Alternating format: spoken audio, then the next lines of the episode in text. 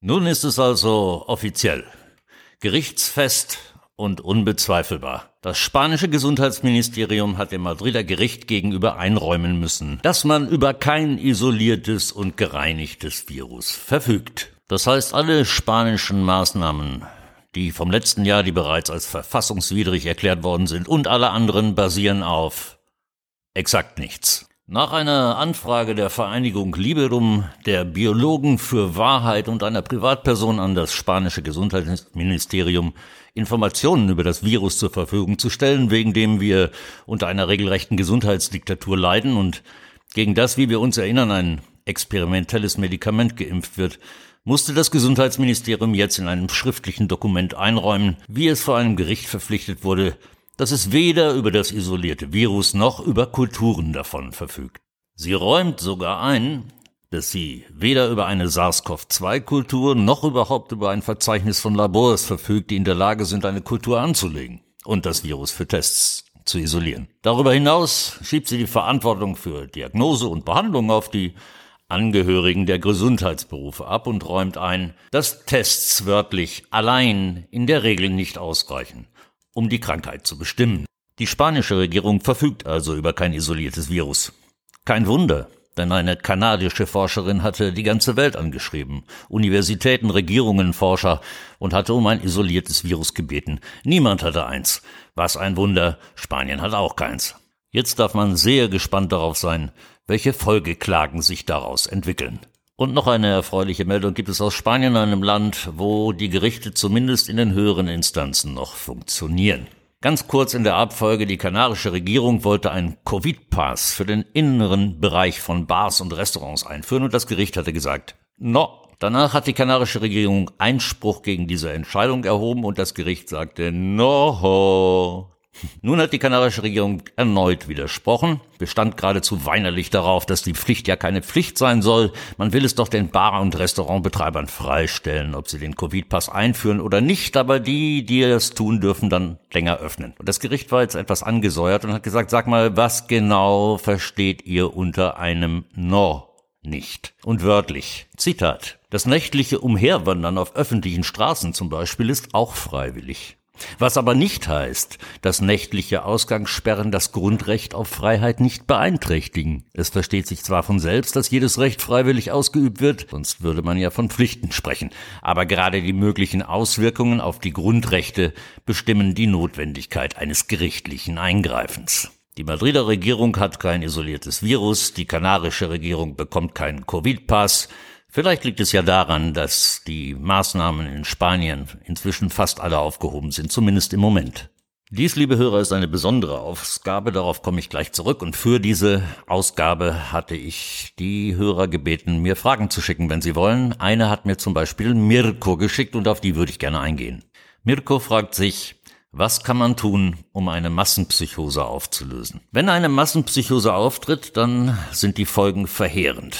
Der Psychologe Carl Jung zum Beispiel untersuchte dieses Phänomen und schrieb, dass die Individuen, aus denen sich die infizierte Gesellschaft zusammensetzt, moralisch und geistig minderwertig werden. Das war ein Zitat. Sie sinken unbewusst auf ein minderwertiges intellektuelles Niveau, sagt er, und werden unvernünftiger, unverantwortlicher, emotionaler, unberechenbarer und unzuverlässiger. Und das Schlimmste von allem, Zitat, Verbrechen, die der Einzelne niemals ertragen könnte, werden von der Gruppe, die vom Wahnsinn befallen ist, freiwillig begangen. Erschwerend kommt dazu, dass diejenigen, die an einer Massenpsychose leiden, gar nicht wissen, was vor sich. Denn so wie ein Einzelner, der verrückt geworden ist, nicht aus seinem Verstand heraustreten kann, um seine eigenen Fehler zu erkennen, so gibt es auch keinen Punkt, von dem aus diejenigen, die eine Massenpsychose durchleben, ihren kollektiven Wahnsinn beobachten könnten. Daraus folgt die wirklich schlechte Nachricht. Man kann eine Massenpsychose nicht von außen auflösen keine Chance. Regierungsvertreter und die Lakaien in den Medien können widersprüchliche Berichte, unsinnige Informationen und sogar unverhohlene Lügen verwenden, denn je mehr sie verwirren, desto weniger wird die Bevölkerung in der Lage sein, die Krise zu bewältigen und ihre Angst auf rationale und anpassungsfähige Weise abzubauen. Aber die Ordnung in solch einer total totalitären Welt, wie wir sie gerade erleben, ist eine pathologische Ordnung, indem der Totalitarismus eine strikte Konformität erzwingt und von den Bürgern blinden Gehorsam verlangt, beraubt er die Welt der Spontanität, den vielen Freuden des Lebens und der Kreativität, die die Gesellschaft voranbringt. Die totale Kontrolle dieser Herrschaftsform, ganz gleich unter welchem Namen sie firmiert, Stockholm-Syndrom oder wie immer Sie wollen, und ob sie von Wissenschaftlern, Ärzten, Politikern und Bürokraten oder irgendeinem Diktator ausgeübt wird, führt zu Stagnation, zu Zerstörung und zum Tod in großem Maßstab. Lösungen gibt es, aber keine Patentlösungen. Informationen verbreiten ist eine davon. Erstens sollten Informationen, die der Propaganda entgegenwirken, so weit und so breit wie möglich verbreitet werden. Denn die Wahrheit ist mächtiger als die Fiktion, zumindest langfristig. Und die Unwahrheiten, mit denen die möchte gern Totalitaristen hausieren gehen, und hängt, so hängt ihr Erfolg zum Teil von der Fähigkeit ab, den freien Informationsfluss zu zensieren. Dagegen tun wir ja alle, was wir können. Zweitens, so zumindest sagt äh, Just Merlot, Spott. Wir müssen lernen, die Demagogen und angehenden Diktatoren in unserer Mitte mit der Waffe des Spottes zu behandeln, sagt er. Der Demagoge selbst ist fast unfähig zu jeglichem Humor und wenn wir ihn mit Humor behandeln, wird er zusammenbrechen. Kann ich nur sagen.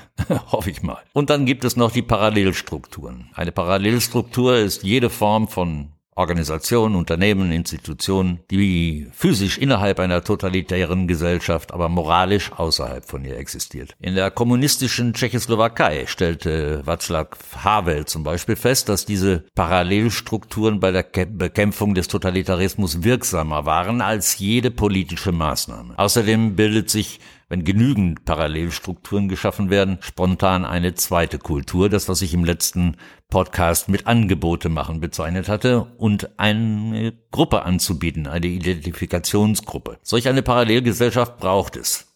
Was es aber vor allen Dingen braucht, ist viele. Braucht es Handelns möglichst vieler Menschen, um ein vollständiges Abgleiten in den Wahnsinn des Totalitarismus zu verhindern. Denn so wie die herrschende Elite nicht tatenlos herumsitzt, sondern bewusst Schritte unternimmt und es weiter und weiter treibt, so muss auch eine aktive und konzertierte Anstrengung von uns unternommen werden, um die Welt wieder in Richtung Freiheit zu bewegen. Eine bessere Antwort, Mirko, habe ich leider auch nicht. Von außen kann man nichts regeln. Wir können es nur versuchen und hoffen, dass die Massenpsychose irgendwann auch aufgrund unserer Bemühungen von innen selbst zusammenbricht.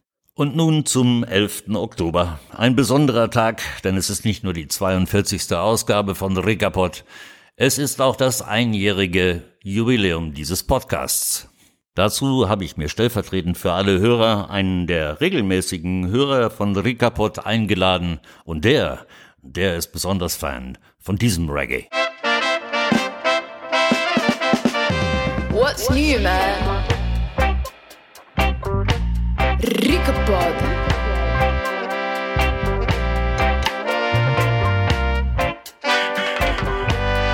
Ricapod.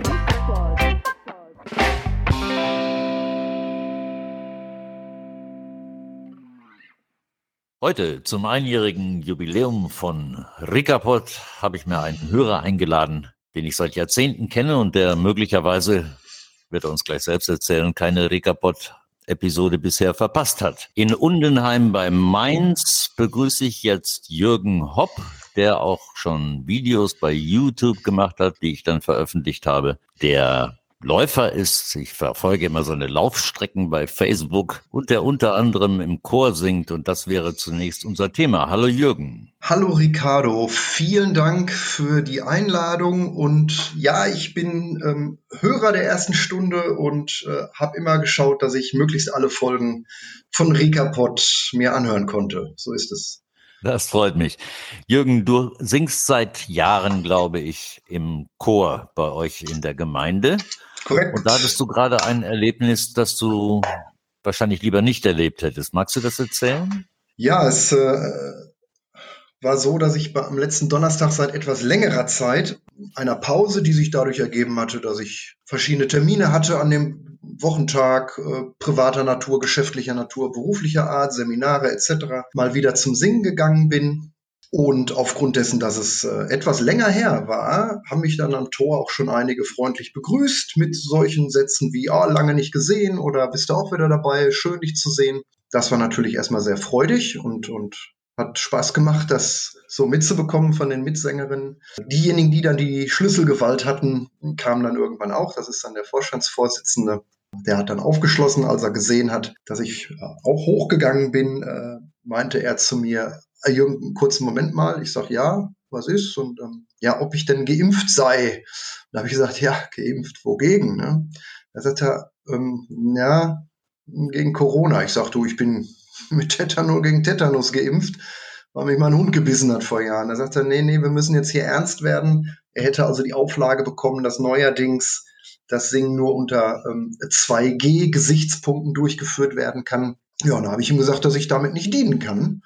Und dann meinte er, ja, dann äh, kann er mich leider nicht reinlassen. Ja, ich sage, was hat das dann zur Folge? Ja, sagte er, du kannst heute dann nicht mitsingen. Und dann war es dann so, dass ich äh, meine Tasche hab nehmen dürfen und bin wieder gegangen. Ja, das war quasi äh, das, der Verlauf meines gewollten Comebacks bei meinem Chor, wenn man so will.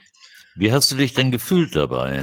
Ja, das war doch ein sehr bedrückt oder ein Gefühl, was ich, was ich so entweder noch gar nicht kannte. Ich habe lange überlegt, ob ich mich schon mal so gefühlt habe. Es war auf jeden Fall sehr befremdlich und alles andere als angenehm, also sehr, sehr unangenehm, das darf ich so sagen. Ich hab, war den ganzen Abend aufgewühlt und habe wirklich überlegt, ob ich äh, noch mit jemandem darüber sprechen konnte, damit ich so ein bisschen äh, mir was von der Seele reden kann. Das heißt, du hast Diskriminierung gefühlt und Ausgrenzung, kann man das so formulieren? Ja, das war so dieses, äh, genau, du darfst nicht mitspielen ne, im, im Kindergarten oder du kommst hier nicht rein. Ne? Also das, das Gefühl war schon da. Das äh, kannte ich vielleicht so aus meiner Kindheit, genau. Da, diese Assoziationen und Erinnerungen, die kamen da offensichtlich hoch, ja. Da habe ich eine Frage, dazu muss ich etwas ausholen. Bitte. Du hast mir erzählt, dass du Psychologie der Massen gelesen hast von Gustave Le Bon, ein ja. Buch, das man überhaupt jedem empfehlen sollte. Ja. Hast du keine Beziehung hergestellt zwischen dem, was damals im Dritten Reich passiert ist und dem, was heute passiert? Weil damals fing das ja nicht damit an, dass Juden vergast worden sind, sondern es fing an mit genau dieser Art von Diskriminierung und Ausgrenzung, von Spaltung der Gesellschaft. Hast du keinen Zusammenhang hergestellt? Ja, also ich für mich habe hab schon überlegt, in welcher Stufe, auf welcher Eskalationsstufe wir uns da jetzt bewegen, wenn es heißt, ihr dürft mitsingen, ihr nicht. Ich wollte das jetzt allerdings auch für mich noch nicht so weit ja, in den Vergleich mit hineinziehen, dass es da gegebenenfalls äh, ja, NS-Vergleiche oder dergleichen gibt. Aber so ein bisschen Schwarz-Weiß-Denken war schon dabei, ne? dass ich, ähm, das kam mir schon hoch. Dann stelle ich die Frage mal andersrum. Wäre es nicht angesagt gewesen, vielleicht nicht unbedingt in diesem Moment, weil in diesem Moment warst du vielleicht der kleine Schüler von damals, der nach Hause geschickt worden ist und nicht mitspielen durfte und hast das nicht so überrissen in der Sekunde. Aber wäre es nicht danach spätestens die Gelegenheit gewesen zu sagen, pass mal auf, Leute, so läuft das nicht, das geht so nicht, das war damals genauso. Gut, dann wäre das jetzt an mir, wenn ich, wenn ich denn der Meinung bin, dass das, dass ich das zu sagen hätte, dann kann ich das ja immer noch tun. Aber das darf ich mir dann natürlich gut überlegen. Denn ja, also es, es ist ja es ist ja jetzt nicht die Entscheidung von, von zehn oder zwölf Leuten gewesen, sondern es hat ein Mensch mir mitgeteilt, wie, wie, wie offensichtlich oder offenbar ein Kirchenvorstand angeblich äh, eine, eine Regelung sehen will, die er dann letzten Endes umgesetzt hat. Ich denke, es gibt ganz viele Menschen, die gerade solche Erfahrungen machen, ausgegrenzt und diskriminiert wurden oder werden. In der letzten Podcast-Ausgabe, die da hieß, laut werden, Angebote machen, bin ich genau darauf eingegangen. Und ich glaube, wir müssen jetzt alle laut werden oder zumindest deutlich. Es braucht Eier, unbedingt. Ich kann gut verstehen, wenn man in so einer Situation zunächst mal sich diskriminiert fühlt, traurig ist, Schmerz empfindet. Ich würde auch Schmerz empfinden. Aber ich glaube, wir müssen danach alle laut werden, glaube ich. Ja, das, das mag sein. Das darf ja jeder für sich entscheiden, inwiefern er Natürlich. mit den jeweiligen, mit den jeweiligen Situationen umgeht. Ich denke, dass, dass ich durch die Äußerungen, die ich ja, wie du sagst, in meinen YouTube-Videos, die ich ja äh, erstelle, die ich dort tätige, dass, dass meine Haltung zu den Dingen an und für sich klar ist und dass es also so in der Öffentlichkeit nachvollziehbar ist, dass ich äh, für ein Miteinander bin und das ganz klar für mich ist, dass, dass mir vollkommen egal ist, ob da drei Geteste, fünf Geimpfte, sechs positiv nicht Geimpfte und, und acht Ungetestete sind, sondern wegen mir können wir natürlich alle miteinander singen. Das ist für mich ganz klar. Ja, und da soll, sollten wir keine Unterschiede machen. Aber ich kenne ich dich seit Jahrzehnten. Du bist äh, eine der empathischsten Persönlichkeiten die ich überhaupt kenne. Jemand, der genau zuhört, jemand, der genau hinschaut, jemand, der andere Menschen wertschätzt. Ich denke, dass gerade für dich diese Situation sehr schwer sein muss, oder? Ja, das geht dann in die Richtung, dass, dass so etwas an Gefühl aufgekommen ist, wie womöglich ungerecht behandelt gefühlt äh, zu werden oder zu sein. Aber das habe ich gegebenenfalls mir schon gedacht, als ich zu dieser Chorprobe gegangen bin, dass mich da eventuell sowas erwartet. Und ich darf da natürlich auch in irgendeiner Art und Weise mit, mit umgehen. Und ich denke mal, ich komme da schon einigermaßen mit klar. Für mich ist die Konsequenz letzten Endes die, dass wenn sich an dieser Regel nichts ändert, zumindest mal im Hier und Jetzt, ich, ich dann schlicht und ergreifend auch nicht weiter mitsingen kann und werde. Ja, das, damit kann ich dann aber zumindest hier und jetzt kann ich damit umgehen. Ich das dann persönlich in Ordnung finde, ich, natürlich finde ich auch nicht immer alles in Ordnung, was in der Welt vor sich geht. Ja, also jedes, jedes Kind, was verhungert, ist für mich eins zu viel. Ne? Also ist immer die Frage, was man, was man ändern kann. Ja, ich bin gespannt, wie weit das noch geht. Ich bekam gerade die Meldung, dass jetzt 3G in Deutschland ausgeweitet werden soll auf alle Mitarbeiter von mit Kundenkontakt. Es oh. geht weiter und immer weiter und immer weiter. Das, die Befürchtung hatte ich, ich auch schon letztes Jahr und immer mal wieder. Aber ich hatte immer mal wieder auch Hoffnung, äh, dass die Leute mal zur Besinnung und zur Vernunft kommen und mit diesem Irrsinn endlich aufhören und dass es ein Ende hat. Aber es gibt, auch, gibt offensichtlich gar keine roten Linien mehr. Hm, ich habe gedacht, es sei eine rote Linie, wenn alle Menschen Maske tragen müssen. Dann habe ich gedacht, es gibt eine rote Linie, wenn alle Kinder geimpft werden sollen. Es gibt offensichtlich keine rote Linie. Es kann passieren, was will. Es geht weiter und immer weiter. Es sei denn, irgendwann haben wir Millionen auf der Straße. Hm, also zunächst mal wegen dieser roten Linien und dass es weitergeht. Die Feststellung und die Beobachtung habe ich auch gemacht. Ich hatte wirklich gedacht, dass einige mehr Eltern auf die Barrikaden gehen, äh, wenn man den Kindern sagt, sie sollen also eine Maske äh, in der Schule sechs Stunden am Stück tragen. Da habe ich gedacht, da gehen mehr Eltern. Aber ich bin kein Elternteil, deswegen kann ich mich da auch nicht reinversetzen, was da alles eine, eine Rolle spielt bei der Entscheidung. Aber es, es, funktioniert, es funktioniert offensichtlich sehr, sehr gut äh, mit, diesem, mit diesem Frosch, den man langsam hochkocht oder mit dem Scheibchenweise äh, immer wieder die Herdplatte so einen Prozentpunkt nach oben zu drehen, genau. sodass die Bevölkerung das gar nicht merkt, äh, wie sie letzten Endes äh, in eine Richtung getrieben wird. Und du hattest ja schon gesagt, bei Le Bon kann man das beispielsweise ganz gut nachlesen, wie Psychologie der Massen wunderbar funktioniert. Genau das. Jürgen, ich freue mich, dass du in der Sendung bist. Ich freue mich, dass du diese Geschichte erzählt hast. Hast du noch irgendeine Frage? Kann ich was für dich tun? Du, ja, als geneigter Hörer deines Podcasts, wenn ich dich schon mal hier äh, am Wickel habe, interessiert mich natürlich, wie bist du denn dazu gekommen, diese, dieses Format aufzumachen? Und ja, was, was kostet dich das eigentlich so an, an Energie und Aufwand, an Zeit und Geld? Das interessiert mich. Ich bin im Prinzip schreibender Journalist. Und ich habe im letzten Jahr festgestellt, dass Texte, insbesondere natürlich in den sozialen Medien, innerhalb weniger Tage weg sind aus der Timeline oder ganz unten und nicht mehr gelesen werden. Dann habe ich gedacht, man müsste so etwas wie ein bleibendes Format schaffen. Und da bot sich ein Podcast an mit der eigenen Adresse ricapod.com. Dann kann man Episoden aufnehmen, kann sie nochmal verlinken, wenn es bei Gelegenheit wieder passt zu irgendeinem aktuellen Geschehnis. Mhm. Und es sind, ich sag mal, bleibende Dokumente, auf die man immer wieder zurückgreifen kann. Das war zunächst mal die Intention dabei. Ich hoffe, ich kann den Podcast irgendwann auf äh, spanische Weine umstellen, weil, weil die ganze Killerpandemie vorbei ist. Aber ich denke, da werden wir noch eine Weile brauchen. Ja, klar braucht das Zeit, es braucht viel Arbeit und natürlich gehen hunderte Euros drauf. Ich freue mich dann immer mal, wenn irgendjemand auf den Knopf Buy Me a Coffee auf recapot.com geht und mir ein paar Euro schickt. Nicht so sehr wegen des Geldes, sondern weil ich meine Arbeit dann wertgeschätzt fühle und solche Sachen freuen mich immens. Hm, ja, verstehe. Ich glaube, wir müssen Rekapot noch eine Weile mit Corona fortführen, so leid es mir tut. Ja, die Themen, die du ansprichst, die haben ja auch immer eine gewisse Brisanz und legen ja auch den Finger in die Wunde, sind ja auch, wie heute auch, emotional aufwühlende Themen. Wie kommst du denn da eigentlich durch die Krise? Hm, ich bin auch gespalten. Insofern als meine persönliche Umgebung sehr in Ordnung ist. In Spanien haben wir ja im Prinzip gar keine Beschränkungen mehr, außer Maske drinnen. Das wird uns auch mhm. sicherlich noch bis Frühjahr erhalten bleiben, hat die Regierung gesagt, aber alles andere ist aufgehoben. Das heißt, es gibt keine Sperrstunden mehr, es gibt keine Beschränkungen für wie viele Personen am Tisch des Restaurants. Alles das ist weg. Außerdem haben wir auf den Kanaren wie du genau weißt, immer schönes Wetter, 28 Grad ja. Sonne, wenn ich so rausgucke. Wir haben herrliches Essen, wir haben wunderbare Weine. Also meine private Umgebung ist sehr relaxed, sehr in Ordnung, treibe eine Menge Sport, versuche mich draußen aufzuhalten. Insofern ist das alles in Ordnung. Wenn ich dann allerdings schaue, was mich so umgibt, in der Welt, dann sieht das völlig anders aus. Und ich versuche Kraft zu ziehen aus meinem persönlichen Kraftzentrum, um mich mit dem zu beschäftigen, was da draußen an Wahnsinn tobt.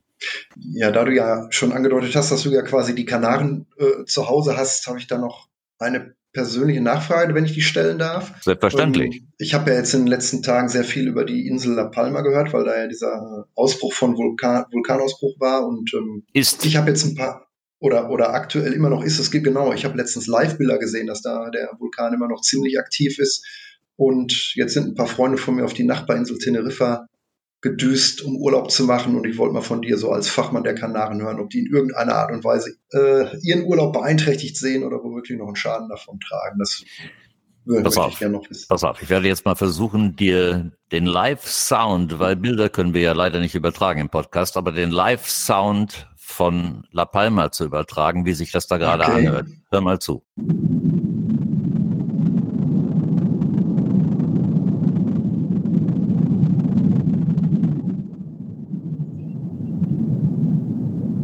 Das ist der Live-Sound von La Palma, des Vulkanausbruchs. Da gibt es eine Adresse, die werde ich gleich noch in die Podcast-Beschreibung setzen. Und dann kann sich das jeder anschauen. Das läuft 24 Stunden. Äh, ganz, ganz, ganz schlimme Geschichte. Du wolltest okay. eine Frage stellen. Frage, die damit zusammenhängt, ist, dass meine, meine Freunde im Moment jetzt auf der Nachbarinsel sind, auf Teneriffa. Und da würde mich einfach nur interessieren, ob das Geschehen auf La Palma die Insel Teneriffa in irgendeiner Art und Weise tangiert, dass die da vielleicht was zu befürchten haben oder ja, Sorge gute, leben müssen. Gute Frage, weil das gibt mir gleich die Gelegenheit zu sagen, liebe Hörer, bitte hören Sie auch in diesem Fall nicht auf die Panik der Medien. Auf La Palma ist das natürlich eine schlimme Situation für die Einwohner. Mehr als 1100 Gebäude sind inzwischen unter der Lava verschwunden und die Insel ist in einer kritischen Situation. Aber für alle anderen kanarischen Inseln, also vor allen Dingen Teneriffa, wie du gerade sagst, oder La Gomera oder mhm vor allen Dingen natürlich auch Gran Canaria, Lanzarote, Fuerteventura spielt das alles überhaupt keine Rolle. Man kann von mhm. Teneriffa eventuell einen dunklen Himmel über La Palma sehen, aber mehr nicht. Es gibt also keine äh, Beeinträchtigung für Urlauber auf den Kanarischen Inseln in keiner Form. Gut, dann ist es für mich persönlich natürlich beruhigend, wobei ich natürlich dann die Lage für die Bewohner von La Palma überhaupt gar nicht einschätzen kann, aber da bin ich dann eben nicht vor Ort und so weit weg. Das ist genau. so. Ja. Jürgen. Okay, ja dann. Ich danke dir ganz herzlich, dass du heute im Podcast warst. Ich wünsche dir ja, viel ich Spaß. Danke für die Einladung. Auf deinen und sage natürlich alles Gute zum Einjährigen und äh, für die nächsten 52 Wochen alles Gute auf das bald der Weinvolk, Ricardo. Ne? Ja, das hoffe ich auch. Herzlichen Dank, Jürgen. Schöne Grüße nach Deutschland. Danke auch. Schöne Grüße an die Kanaren. Mach's gut. Bis dann. Tschüss. Bye, bye.